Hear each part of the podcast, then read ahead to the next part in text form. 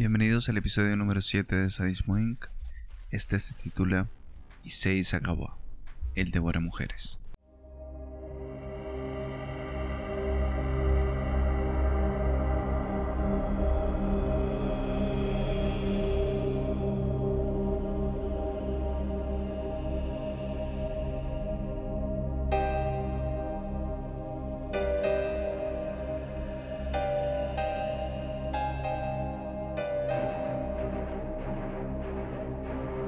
El japonés Issei Sagawa era pequeño, medía unos 50 metros, sus manos eran chiquitas y sus pies eran chiquitos y su voz era más o menos aguda. Había mencionado en algunas entrevistas que era el tipo de hombre que al que la mayoría de las mujeres no considerarían un hombre apuesto, pues. Y conocedor de su falta de atractivo y encima de esta manera tímido, eh, se obsesionó con tener a su lado lo que él denominaba la mujer perfecta. En el libro Asesinos caníbales de Moira Mortingale, describen a Issei Sagawa como un estudiante japonés inteligente, obsesionado con las mujeres altas de rasgos occidentales. Su fantasía se hizo realidad mientras estudiaba literatura inglesa en la Universidad de Wako, en Tokio. Ahí se relacionó con una mujer alemana que daba clases de idiomas. Cuando me encontré a esta mujer en la calle, dijo después al reportero británico Peter McGill, me pregunté si podría comerla. Entonces un día de verano se mete a través de la ventana del apartamento de ella para matarla. Para su deleite ella estaba dormida y tenía pequeña eh, poca ropa y entonces él enseguida busca algo para apuñalarla, golpearla y descubre un paraguas. Sin embargo, antes de, que él pudiera hacer algo, afortunadamente la mujer despertó y lo descubrió, gritó y este Issei salió corriendo. Entonces él dijo luego que no olvidaba esta experiencia porque había sido muy fácil estar cerca de una mujer atractiva. Y si era un poquito más cuidadoso con el ataque, coño, podría ser realidad esa fantasía que tenía. Entonces lo que hizo fue comenzar a investigar y vigilar a sus potenciales víctimas para, obviamente ordenadamente, planear sus ataques y que ellas no fueran a escapar. Su fantasía se vuelve posible cuando viaja a París y encuentra a la mujer que nunca pudo sacar de su mente, una mujer de piel blanca, tiene en sus palabras unas nalgas carnosas, bonito seno y que hace que él pierda la razón. Entonces él empezó a cortejarla y Sagawa, de ahora en adelante le diremos a Issei Sagawa, Sagawa nada más. Sagawa creía que el amor que sentía por las mujeres que le gustaban lo podía demostrar comiéndosela. Y luego, mientras estudiaba en el Sensei Institute en París en 1981, Sagawa conoció a una mujer alemana, alta, rubia y bonita, llamada René Hartevelt. Declaró luego que cuando se sentó a su lado en clase se enamoró inmediatamente y entonces no podía dejar de pensar en la piel blanca de sus brazos. Le parecía coño que era la mujer perfecta y lo que él tenía en mente se adecuaba perfectamente a esto. Nada más que pensaba que tenía que ser cuidadoso y planear bien su plan. René tenía 25 años, hablaba tres idiomas y tenía un futuro prominente. Su objetivo era lograr un PhD en literatura francesa. Sagawa le pidió que le enseñara alemán.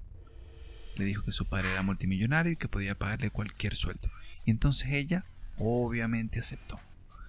Y a él le gustó su inteligencia, su conocimiento de pintura y literatura europea, le escribió incluso cartas de amor, la invitó a conciertos y exposiciones de arte. Ahora, recordemos también que Sagawa era pequeño, con rasgos de poco fuertes, poco toscos, y, y además tenía una ligera cojera. René salía a menudo con él y con frecuencia lo invitaba a su departamento a tomar el té, tipo amigo tranquilo. Ahora, sus continuas salidas a bailes le dieron a Sagawa un sentido más real de su macabra fantasía. Ahora se sentía mucho más cerca de cumplir esto que, que ansiaba, que era honrar a, a, la gente con la que quería estar, pues comiéndosela. Entonces, cierto día, invita a René a cenar a su apartamento. Le pide que le lea un poema de un escritor alemán. Y después cuando ella salió, Sagawa la olió y lamió el lugar donde ella se había sentado. y ese día juró que se le iba a comer. Esto, en sus palabras, le iba a permitir poseerla para siempre. A los pocos días la volvió a invitar a cenar. Con su equipo de reproducción ahora, grabó la lectura de su poema preferido con la voz de René. Y el 11 de julio de 1981 se preparó para hacerle su última fantasía.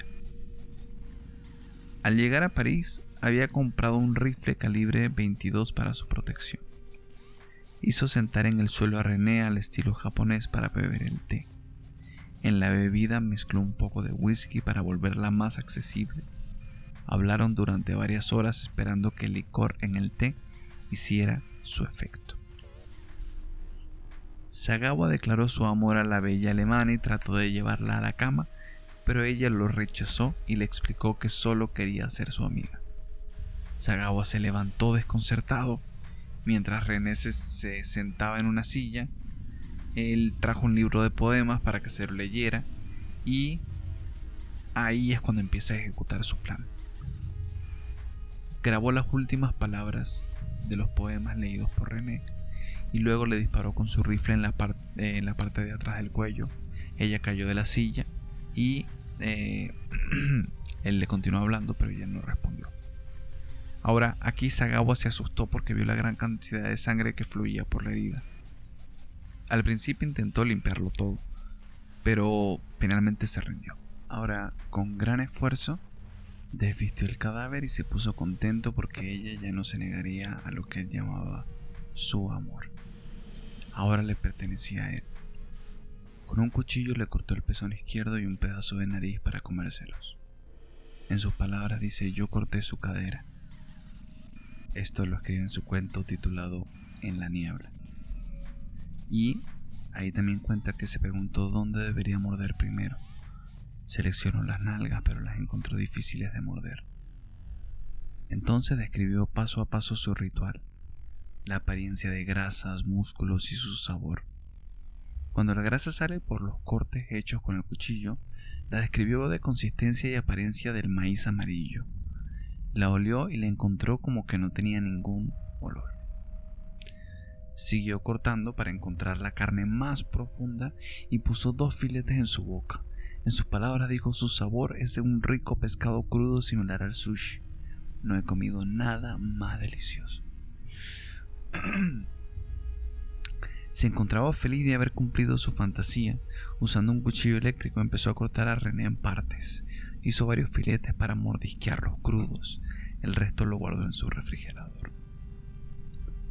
Preparó una comida rápida de carne humana frita con mostaza.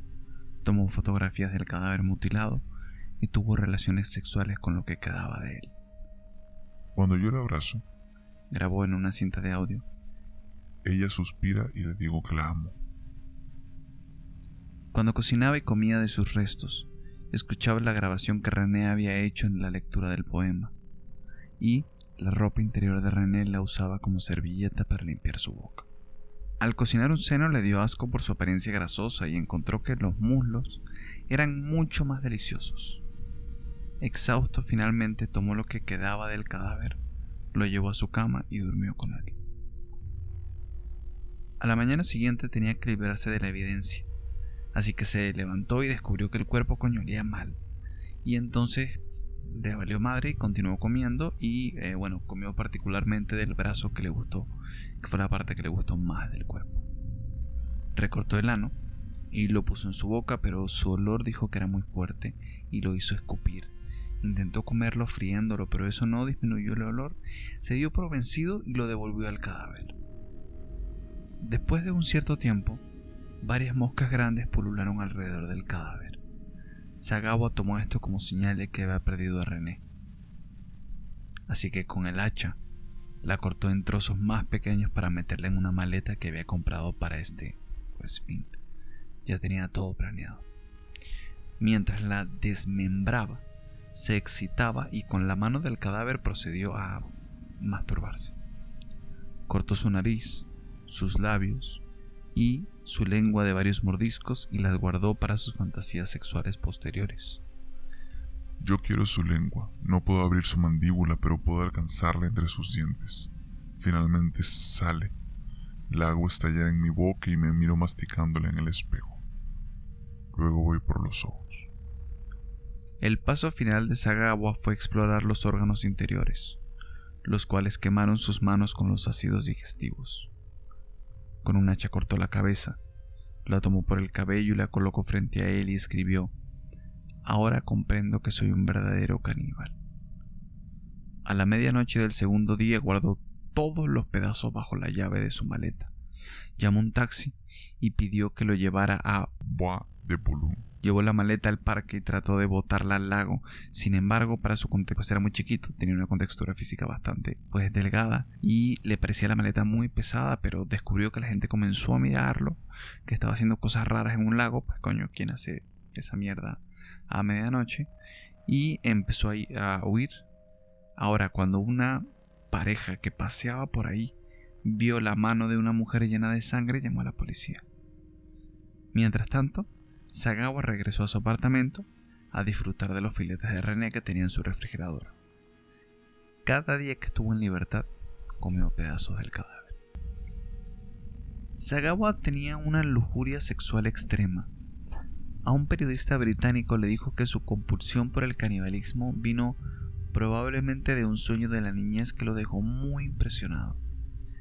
Él estaba en una olla hirviendo con su hermano, preparándose como una comida para alguien más. Así empezó sus fantasías caníbales y cambió su papel de comida a consumidor.